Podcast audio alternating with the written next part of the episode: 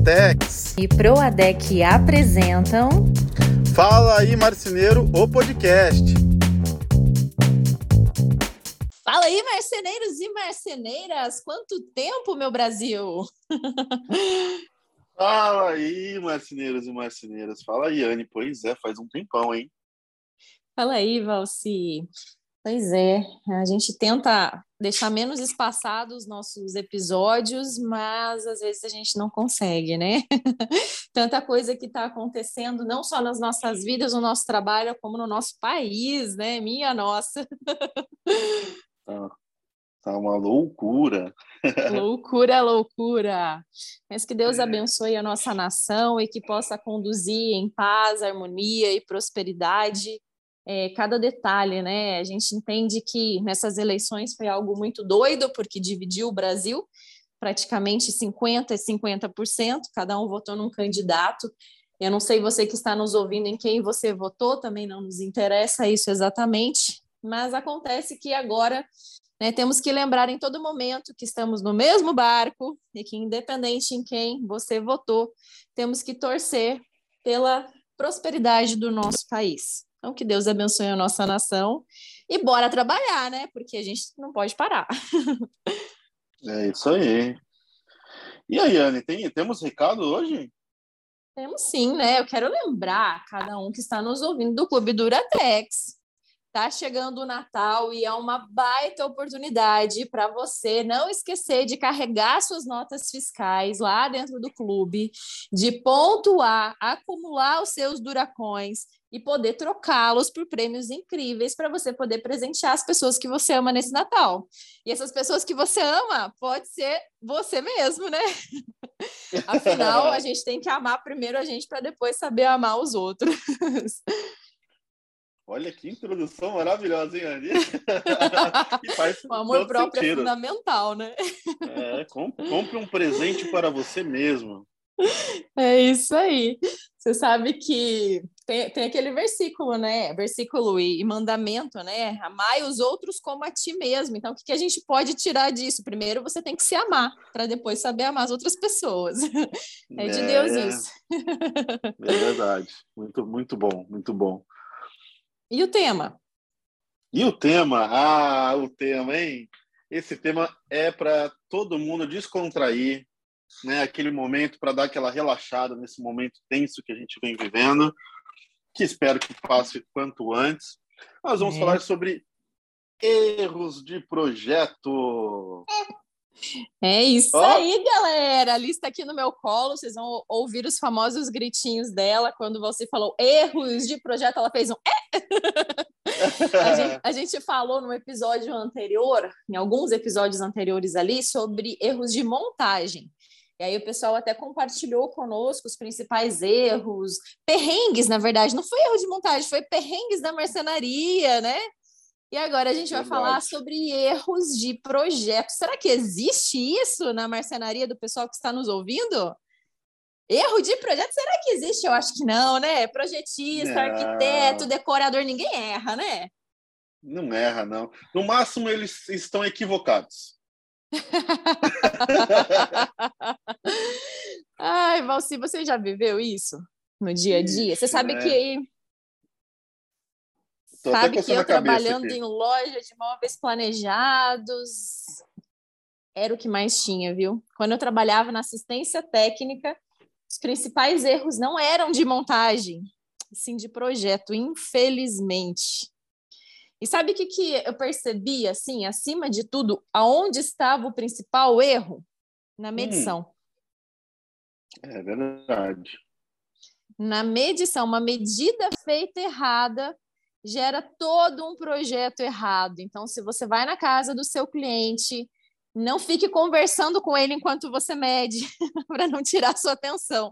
Meça tudo, depois você conversa, depois você tira suas dúvidas, porque se você tirar uma medida errada, todo o seu projeto dentro do Promob ou do software que você utilizar vai estar errado e vai te conduzir ao erro. E aí, se você também não fizer a conferência da medida antes de mandar para a produção, aí ferrou. Sabe, Valci, que esses dias eu estava vendo um post que me chamou a atenção e eu falei, ah, é isso mesmo, né? que dizia assim: hum. meça duas vezes, corte uma vez.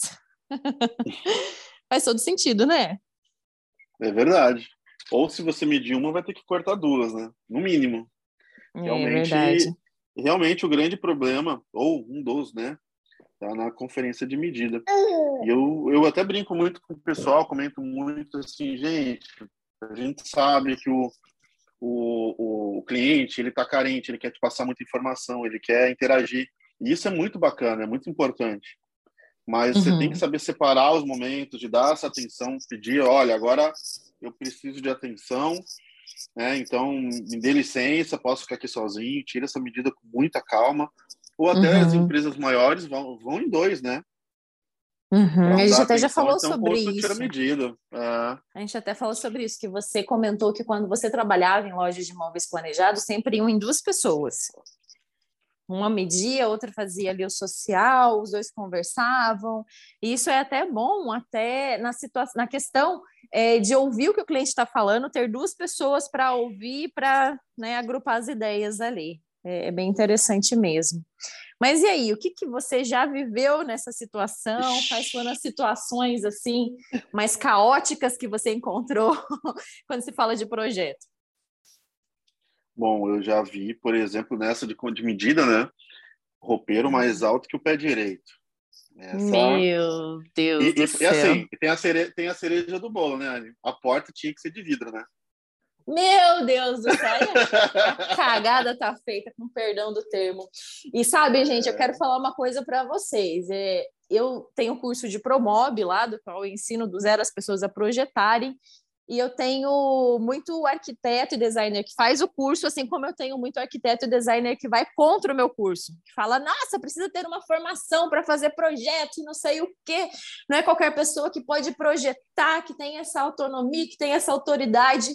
Mas eu vou te falar, galera, que tem muito, mas muito erro de projeto de profissional formado.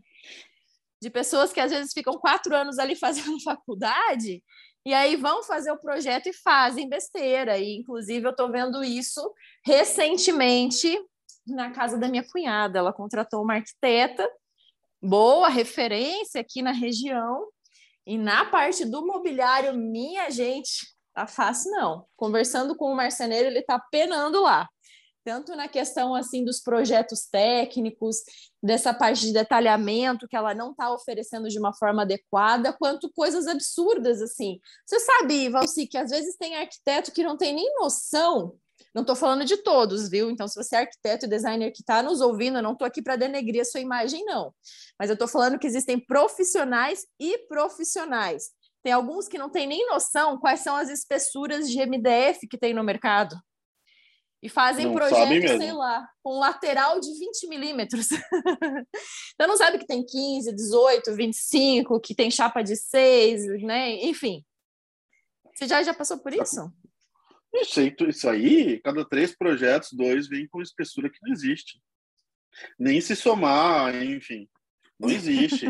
e, e, sabe o que, é pior? Agora, é claro que a gente está falando de, de, de, erros, né? Mas, assim, a gente tem que, a gente tem que, a gente tem que eh, entender onde é que está a origem. Quando a gente fala desses profissionais, eu acho que aí falta um pouco de humildade, não em todos, mas na grande maioria eu posso afirmar. Pelo menos uhum. que já uhum. passaram é, comigo aqui na minha empresa. Falta humildade de entender que a formação deles não dá é, todo o conhecimento técnico necessário para você desenvolver projetos de imóveis.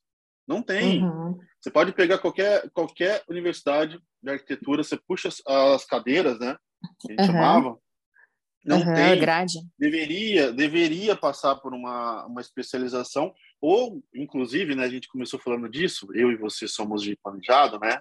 Começamos uhum. a vida aí todo mundo que projeta deveria começar a vida numa loja de planejado, porque para o pessoal que não entende, que nunca trabalhou no planejado, é diferente da marcenaria. Se o projetista uhum. da marcenaria erra, a própria fábrica vai lá e corrige, muitas vezes. Uhum.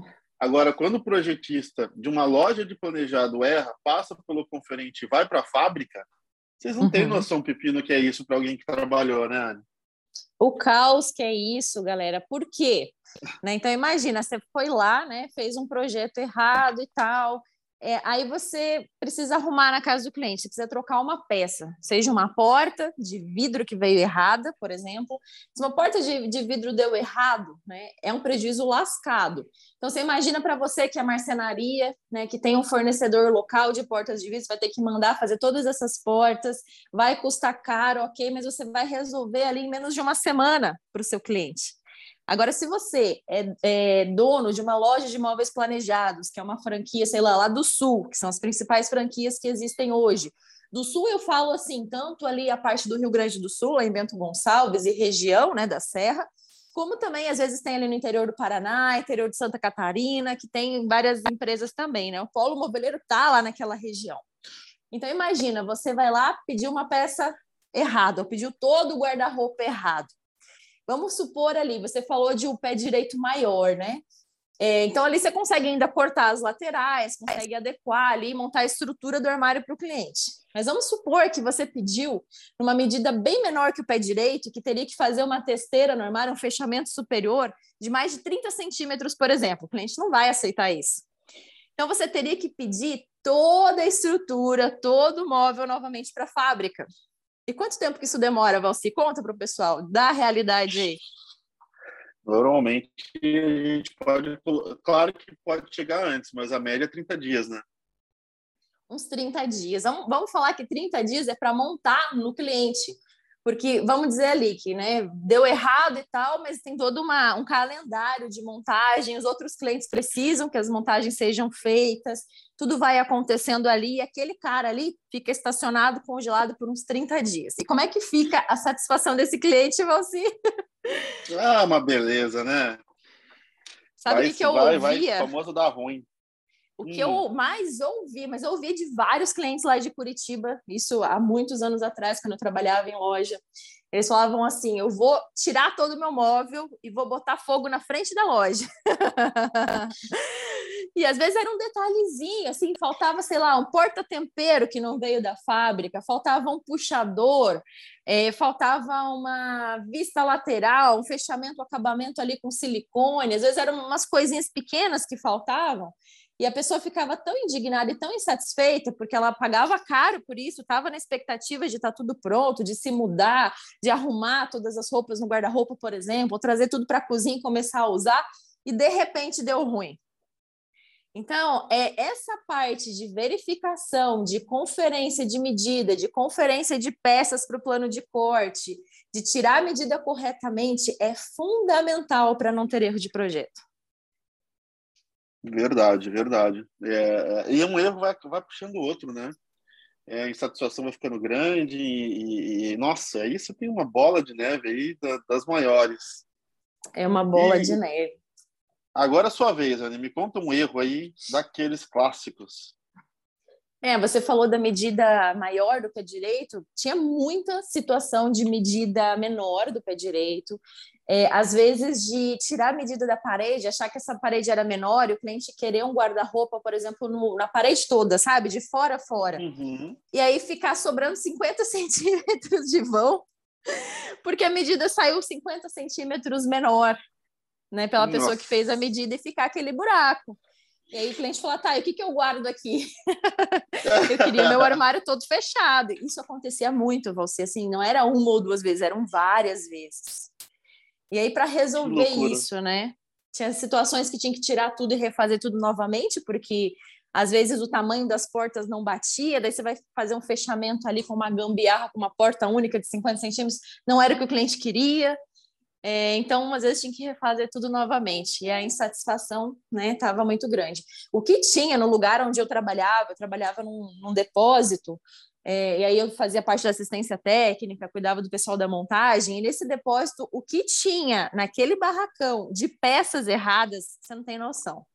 E naquela época, Valci, ainda era muito moda, agora diminuiu muito, aquelas portas com post-forming.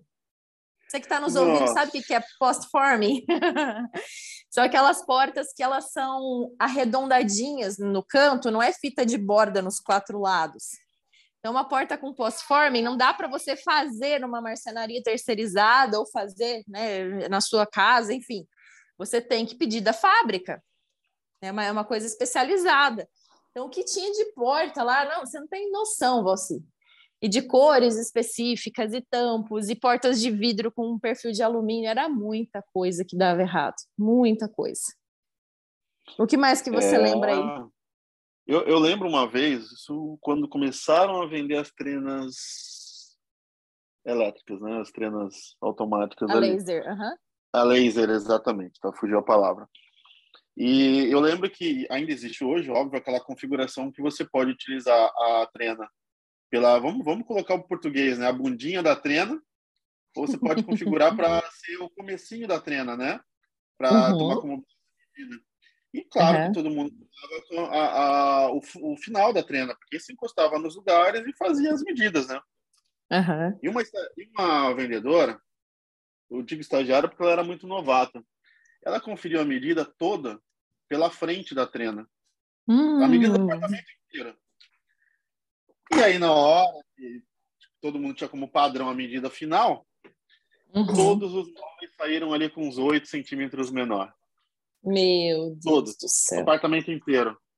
Meu então, Deus. Pensa, até descobrir que foi isso o problema, né? Também. Pensa o prejuízo que isso não dá, né? E quando se fala de medida errada, não é só o corte errado, principalmente quando você fala de móveis planejados, né? Vem tudo errado, vem ferragem errada, às vezes tem ferragens específicas para determinados tamanhos de porta, vem a parte de, às vezes, puxador faltando, quando é esse caso assim que você faz menor. tem uma série de coisas. Como você falou, é uma bola de neve. Esses dias eu vi uma postagem é. É, mostrando o que, que era uma bola de neve. Muita gente fala, ah, uma bola de neve, né? E daí nessa postagem o cara jogava uma bolinha assim, né, na neve, e aí aquilo ia tomando uma dimensão, tipo, era muito visual para você entender o que, que era uma bola de neve, que às vezes a gente tanto fala no nosso dia a dia. É, então tem que realmente tomar esse cuidado dentro da marcenaria. O que mais, Valci, que, que teve erro de projeto? Ah, eu já vi muito essa questão também é, aí, aí entra um erro de projeto que entra ali tanto o cliente quanto o projetista, quanto as pessoas envolvidas, de escolher a cor errada de MDF, do cliente escolher uma cor hum. e aí na hora a pessoa colocar outra cor, porque às vezes deu aquela confusão que o cliente estava indeciso, ah, essa, essa, essa outra, né? E aí chegar na hora, vira uma cor que não era que o cliente escolheu, ou né, do cliente chegar na hora e falar, não é a que eu escolhi, mesmo sendo a que ele escolheu. Isso também é pepino, né? Bate uma luz, uma sombra, alguma coisa, um efeito de, de iluminação, foi, né? Não é a mesma. Não, mas tem, tem, vezes que é mais, é um grote... que é mais grotesco ainda, que, sei lá, a pessoa foi lá, escolheu uma tonalidade média e foi lá e, e montou móvel com uma escura, tipo um tabaco da vida. Isso acontece, Nossa. né? Acontece, e, acontece. Não e erro de profundidades, Valci, nos armários. Ah, banheiro, né? Que coisa boa, né? Nossa, banheiro não é fácil. Banheiro é o clássico. Banheiro é o clássico, né? Batentezinho ali, 30, 35 centímetros, o pessoal errando. Ou às vezes aquele banheiro também, que ele começa numa profundidade e aumenta para ter o movimento o giro da porta. Uhum. E erram, erram esse avanço e aí a porta não abre ou não. Enfim, meu Deus do céu. Nossa, isso eu já vi várias imagens no Instagram dessa situação, de montar o banheiro. E assim, eu fico pensando, né? Beleza, errou no projeto. Daí o cara que montou não percebeu que, sei lá, a porta não ia abrir nem fechar, montou lá, bacana, daí depois que tá tudo montado, vai tentar fazer o fechamento, bah, não dá certo. é, é, é, um erro é atrás um, do outro, né? É um checklist básico, né? Vai passando por tanta gente esse erro até estourar com o cliente que eu também não consigo entender. Eu já vi situações de, às vezes, montar um closet é, num espaço que tem uma profundidade pequena. E daí uhum. o projetista colocar cabideiro naquele espaço e não entrar o cabide.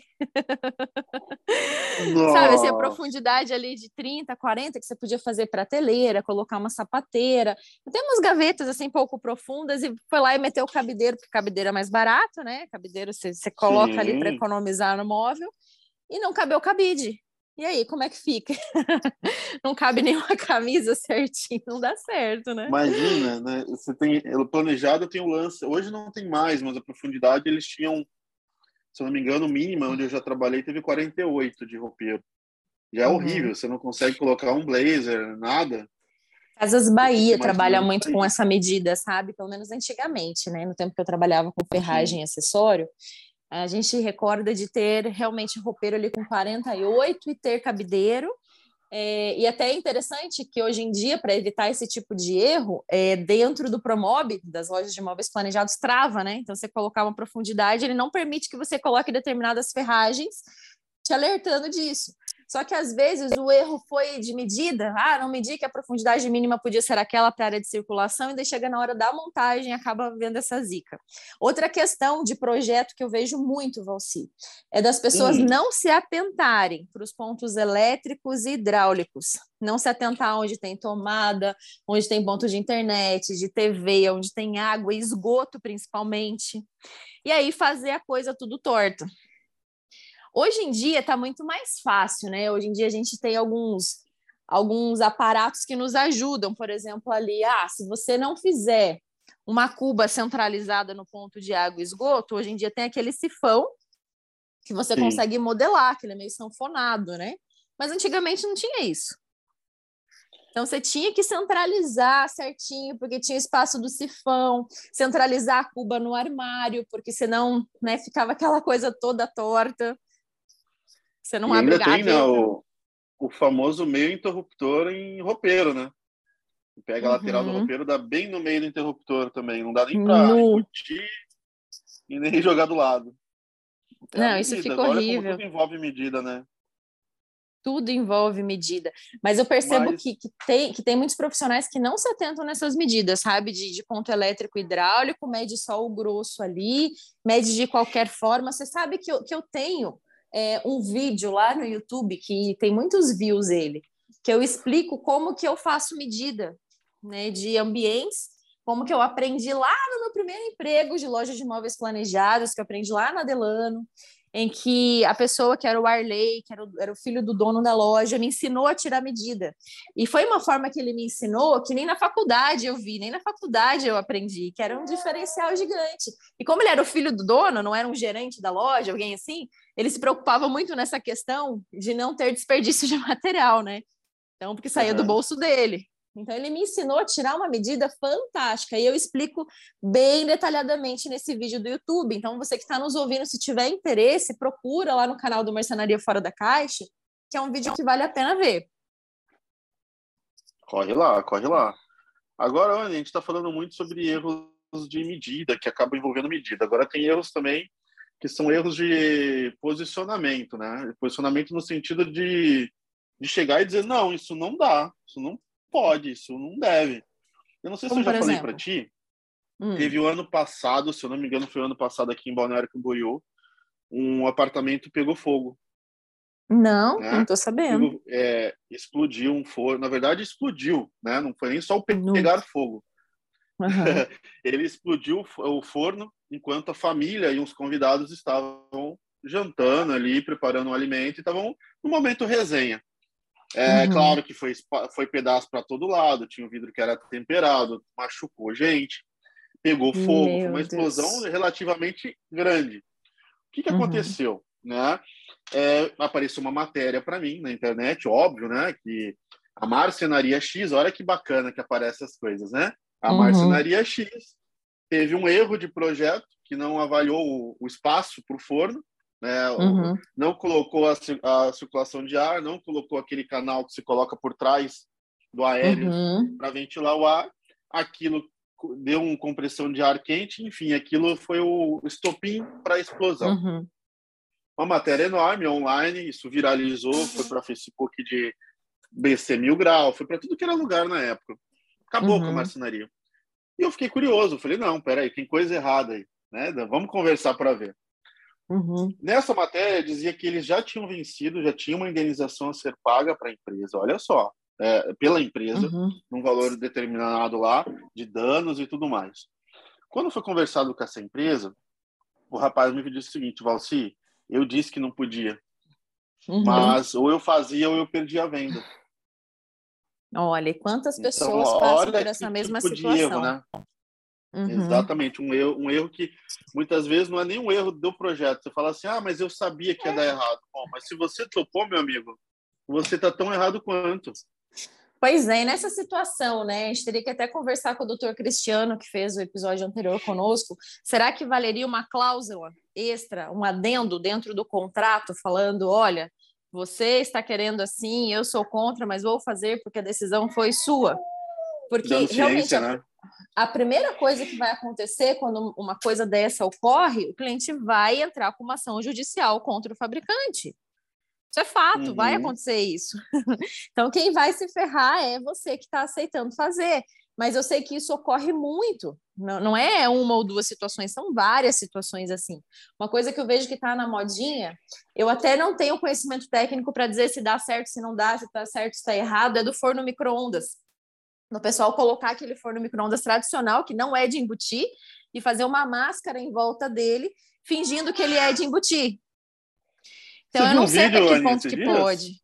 Do que? Viralizando disso aí? Essa semana eu... eu vi um vídeo viralizando de uma arquiteta mostrando isso como se tivesse resolvido a solução do universo para cliente. Eu até já publiquei dentro do Marcenaria Fora da Caixa perguntando porque eu deixo uma coisa assim muito muito neutra, né? E aí, o que que você acha? Uhum. Alguns eu dou eu dou opinião falando, né, o que que eu achei. Até depois quero fazer um comentário aqui. E, e, outros eu, eu deixo bem livre, assim, qual é a sua opinião? Porque eu gosto de ouvir a opinião das pessoas, né?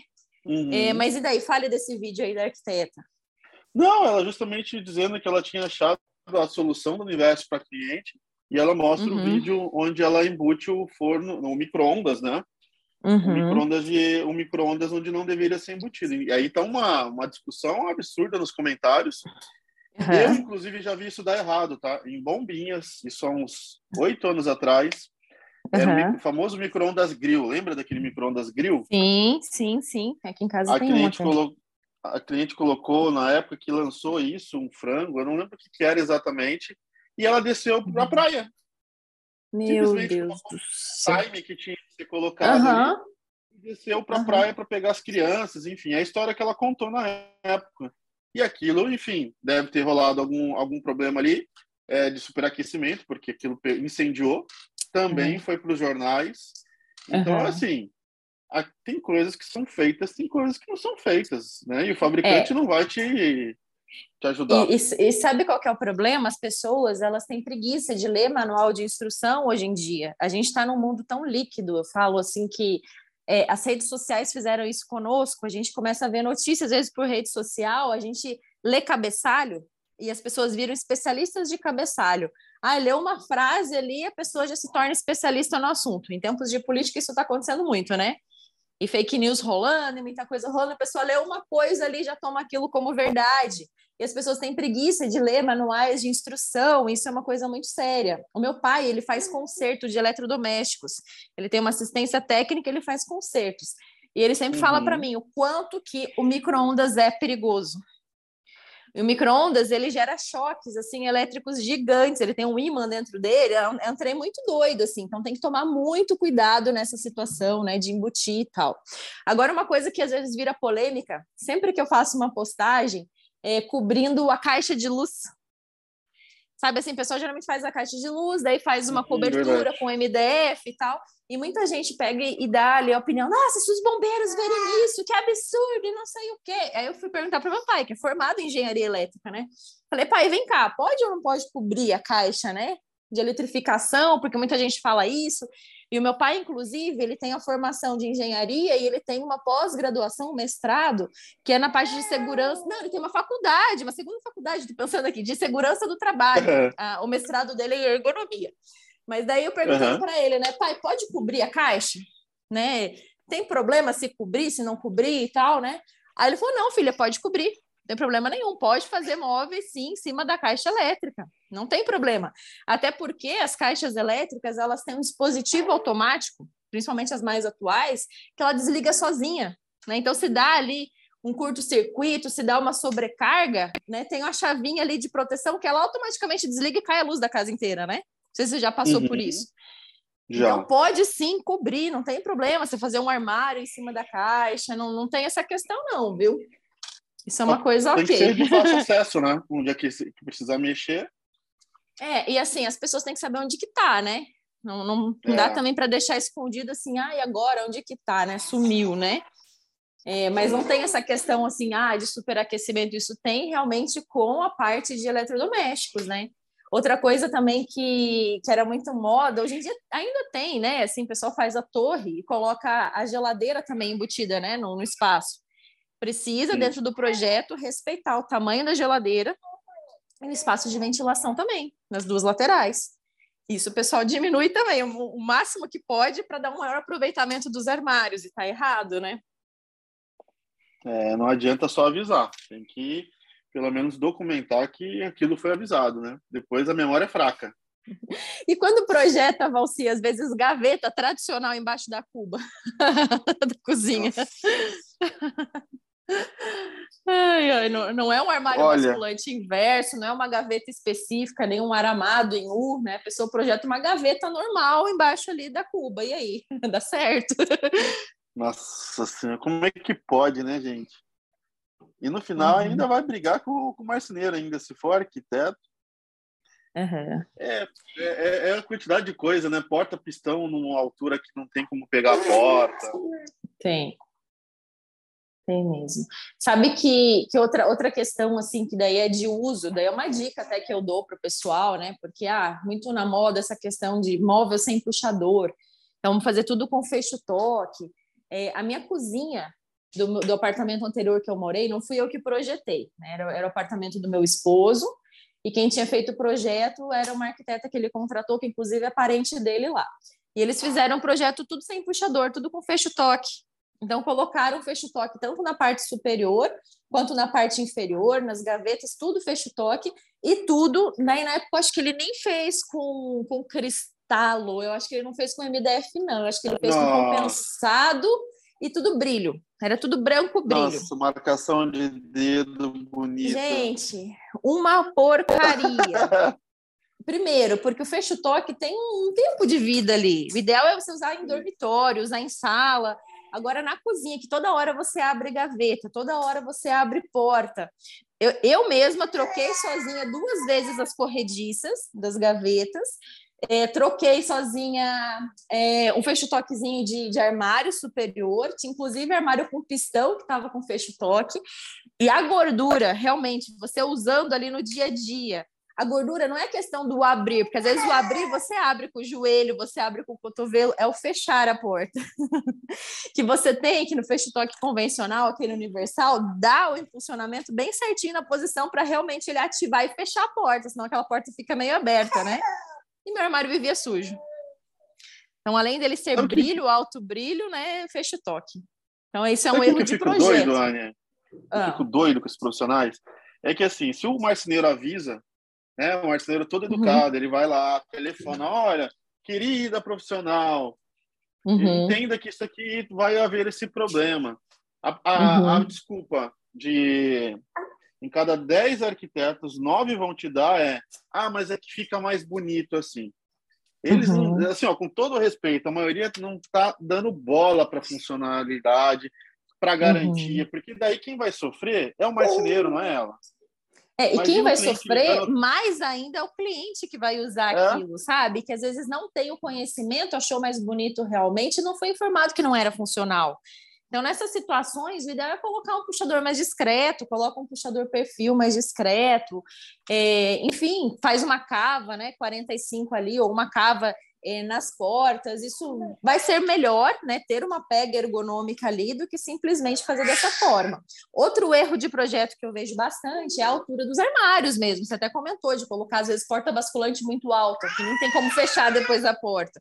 Isso às vezes realmente acontece, dependendo do pé direito da casa.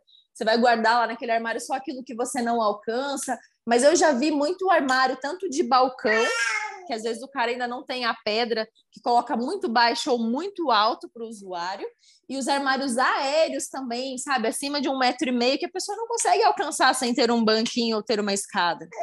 Aí pensa o uso nessa uhum. cozinha, né? É, não, horrível, horrível. É dar a sensação de que a pessoa nunca, a que projetou, nunca usou, né? Um ambiente, nunca, uhum. por exemplo, uhum. nunca cozinhou. Exatamente.